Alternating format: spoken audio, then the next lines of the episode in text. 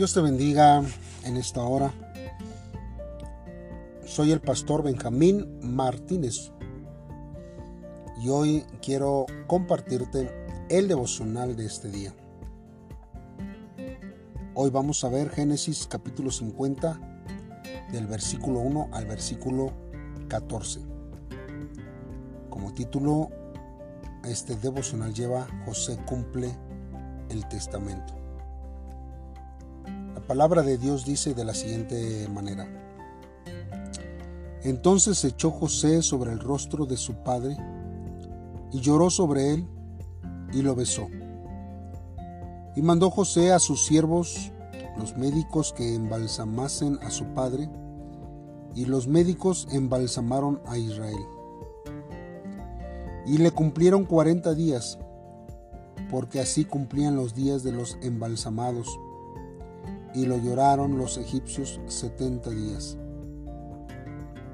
Y pasados los días de su luto, habló José a los de la casa de Faraón diciendo, Si he hallado ahora gracia en vuestros ojos, os ruego que habléis en oídos de Faraón diciendo, Mi padre me hizo jurar diciendo, He aquí que voy a, morir en el sepulcro que cavé para mí en la tierra de Canaán. Allí me sepultarás. Ruego, pues, que vaya yo ahora y sepulte a mi padre, y volveré. Y Faraón dijo, Ve y sepulta a tu padre, como él te hizo jurar. Entonces José subió para sepultar a su padre, y subieron con él todos los siervos de Faraón, los ancianos de su casa, y todos los ancianos de la tierra de Egipto y toda la casa de José y sus hermanos y la casa de su padre. Solamente dejaron en la tierra de José sus niños y sus ovejas y sus vacas. Subieron también con él carros y gente de a caballo. Y se hizo un escuadrón muy grande. Y llegaron hasta la era de Atad, que está al otro lado del Jordán y endencharon allí con grande y muy triste lamentación.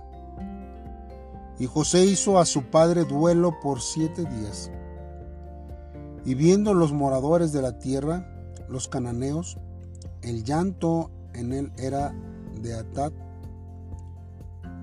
dijeron, llanto grande es este de los egipcios.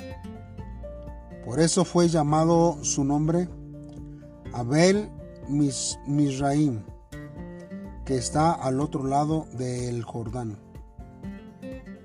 Hicieron pues sus hijos con él según les había mandado. Pues los llevaron a sus hijos a la tierra de Canaán y los sepultaron en la cueva del campo de Macpela, la que había comprado Abraham con el mismo campo, para heredad de la sepultura de Efrón el Eteo, al oriente de Mamre. Y volvió José a Egipto, él y sus hermanos, y todos los que subieron con él a sepultar a su padre, después de que lo hubo sepultado. Bien hermanos, pues vamos a estar meditando en estos versos de la palabra de Dios. Aquí, hermanos, nosotros estamos viendo que se realizó una marcha, marcha fúnebre. Y es así, hermanos, como nosotros vemos la culminación de la vida de Jacob, llena de aflicción y lleno de tristeza. Aquí nosotros vemos que sus hijos embalsamaron el cuerpo de su padre como la costumbre de los egipcios. Este proceso duraba 40 días, hermanos. Además, los egipcios lloran la muerte de Jacob todavía por 70 días. Este periodo, hermanos, extenso se debe al gran respeto que los egipcios le tenían a José. Y pasados los días de su luto, hermano José solicita al faraón sepultar el cuerpo en la tierra de Canaán. Obviamente este permiso le fue concedido. Así es, hermanos, como participan de la marcha fúnebre los hijos de, de Jacob y también, hermanos, los funcionarios egipcios. Jacob había confesado, hermanos, que pocos, hermanos, y malos habían sido sus años de vida. Y con todo, su sepultura es llevada a cabo con gran gloria y con gran honra. Nosotros vemos, hermanos, que hubo una honra de parte de los hijos de Jacob. Y esto, hermanos, nos puede recordar que hay, hay caravanas, hermanos, que se hacen cuando sepulta uno a una persona, pero nosotros podemos ver que dentro de estas caravanas hay algunos hermanos que juntan bastantes personas. Y esto es, hermanos, porque hay un, hay un reconocimiento que se le da. Hay un reconocimiento porque esta persona impactó vidas.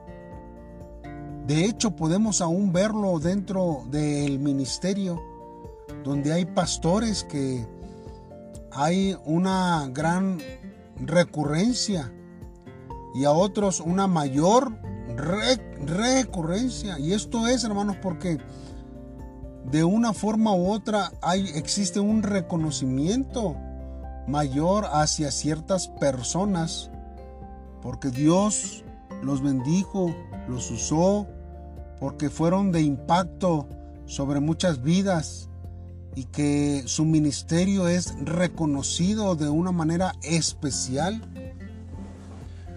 Y es ahí, hermanos, cuando eh, algunos, quizás, ¿verdad? Sobre todo en este, en este tiempo, eh, se, se considera, o más bien se solicita que la consideración sea en vida cuando la persona lo, lo disfruta o lo puede ver. Y eso no está mal. Pero hermanos, siempre nosotros podemos ver un reconocimiento de una figura que, que dio más allá de sus propias fuerzas. Y este es el caso de Jacob, donde aún los egipcios, hermanos, dieron, hermanos, casi el doble del tiempo que se acostumbraba a dar en, en ese tiempo. El tiempo, hermanos, era 40 días. Pero los egipcios dicen que le lloraron 70 días. Si nosotros, hermanos, nos damos cuenta, 70 días en nuestra época sería más de dos meses. Y es ahí, hermanos, donde nosotros tenemos que comenzar a visualizar, hermanos, y no tanto por el reconocimiento que nosotros quisiéramos que nos brindaran hacia nuestra vida, sino el impacto que nuestra vida está haciendo hacia los que están alrededor nuestro.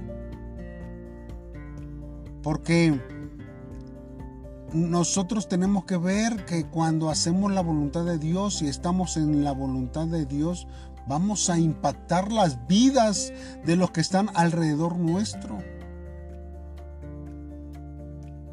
Pero todo, hermanos, tiene un principio que es buscar la voluntad de Dios sobre nuestra vida y hacerla. Y Dios, hermanos, se encargará de honrar, porque la Biblia dice que, eh, que se da la honra al que honra merece. Hermanos, busquemos siempre el honrar a Dios en toda nuestra manera de vivir, de pensar, de hablar. Y entonces Dios vivificará nuestras vidas en todo tiempo. Así es como Jacob llega, hermanos, a la cueva con un escuadrón, hermanos, que sale de eh, Egipto en dirección a Canaán. La sepultura, hermanos, se encuentra en Hebrón, al oeste del Mar Muerto. Considerando la ubicación geográfica de la cueva del Eteo, hermano, es posible que el escuadrón que salió de Egipto haya rodeado el Jordán por el oriente para ingresar a la tierra de Canaán. Por este mismo camino ingresaría, hermanos, a la tierra prometida el pueblo de Israel bajo la dirección de José. Es una sombra, hermanos, del recorrido que harán los israelitas para entrar a Canaán después del éxodo egipcio.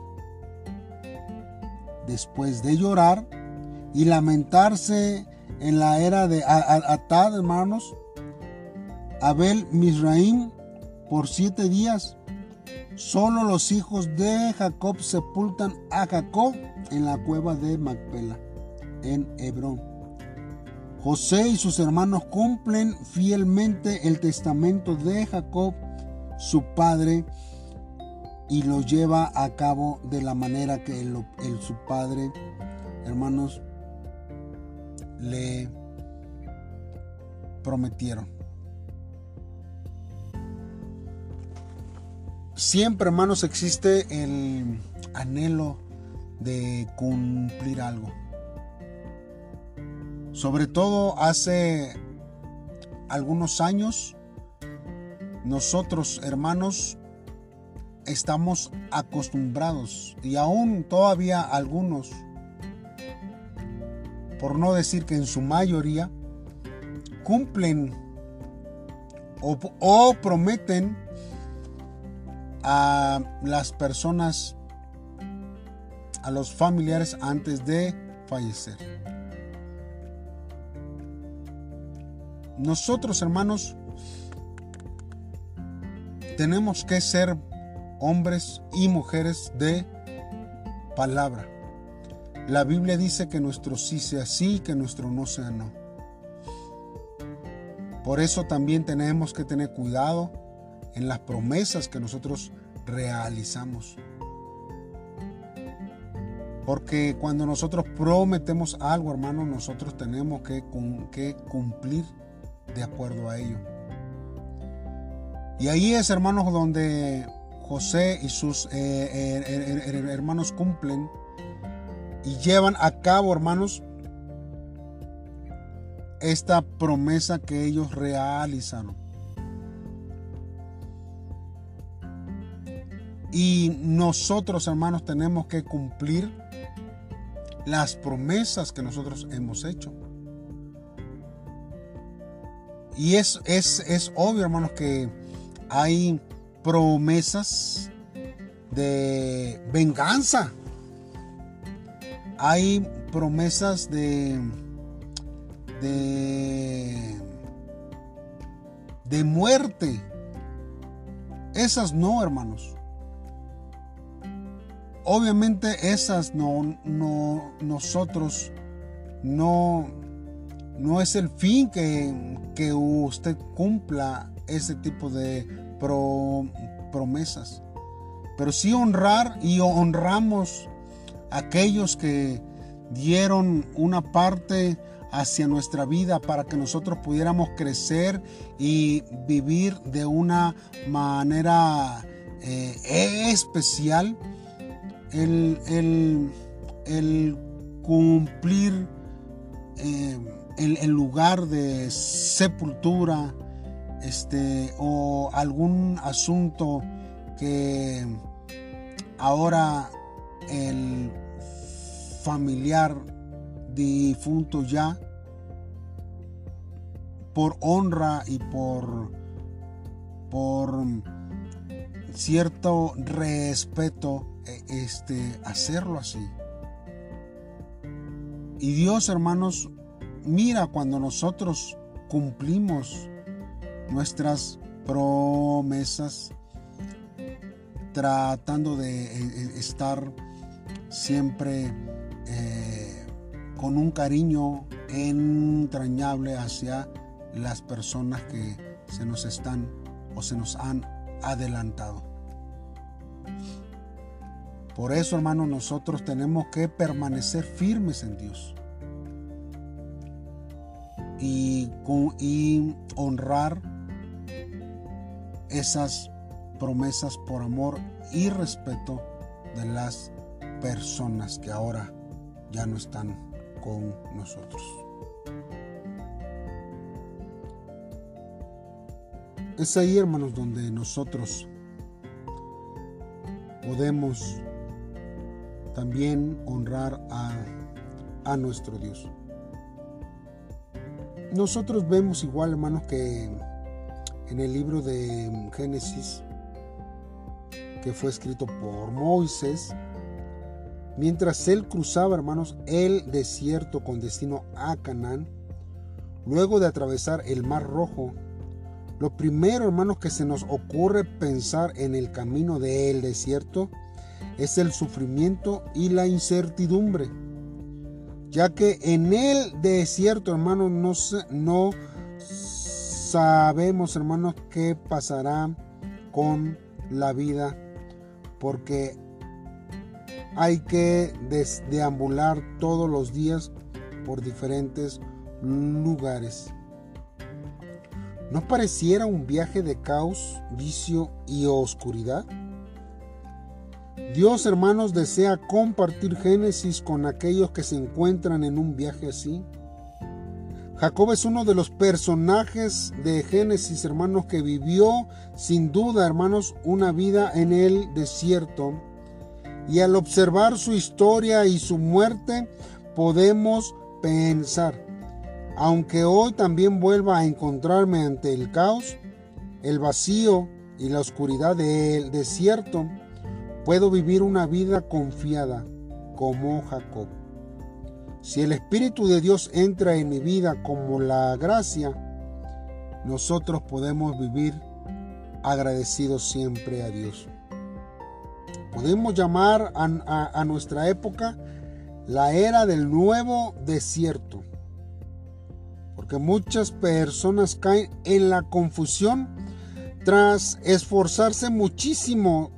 Sin embargo, por más que sea una vida caótica, vacía y oscura, podremos acabar con esta confusión si el Espíritu de Dios permanece con nosotros para restaurar el orden espiritual. ¿Quién recibe al Señor de la luz? Pues quien lo recibe goza de la gracia de la vida eterna, siempre en la comunidad de la fe en Cristo Jesús. Tenemos, hermanos, que creer siempre en lo que Dios promete para nuestras vidas. No nos confundamos, no nos desviemos, no nos desorientemos. El desierto está delante de nosotros. Pero si nosotros solamente caminamos pensando en nuestras propias fuerzas, seguramente, hermanos, no podremos nosotros disfrutar de las bendiciones de Dios que el Señor tiene para nuestra vida. Oremos a Dios y pidámosle de su ayuda en todo tiempo. Padre, en esta hora estamos delante de ti, buscándote, Señor, siempre, Dios, tu guía en todo tiempo.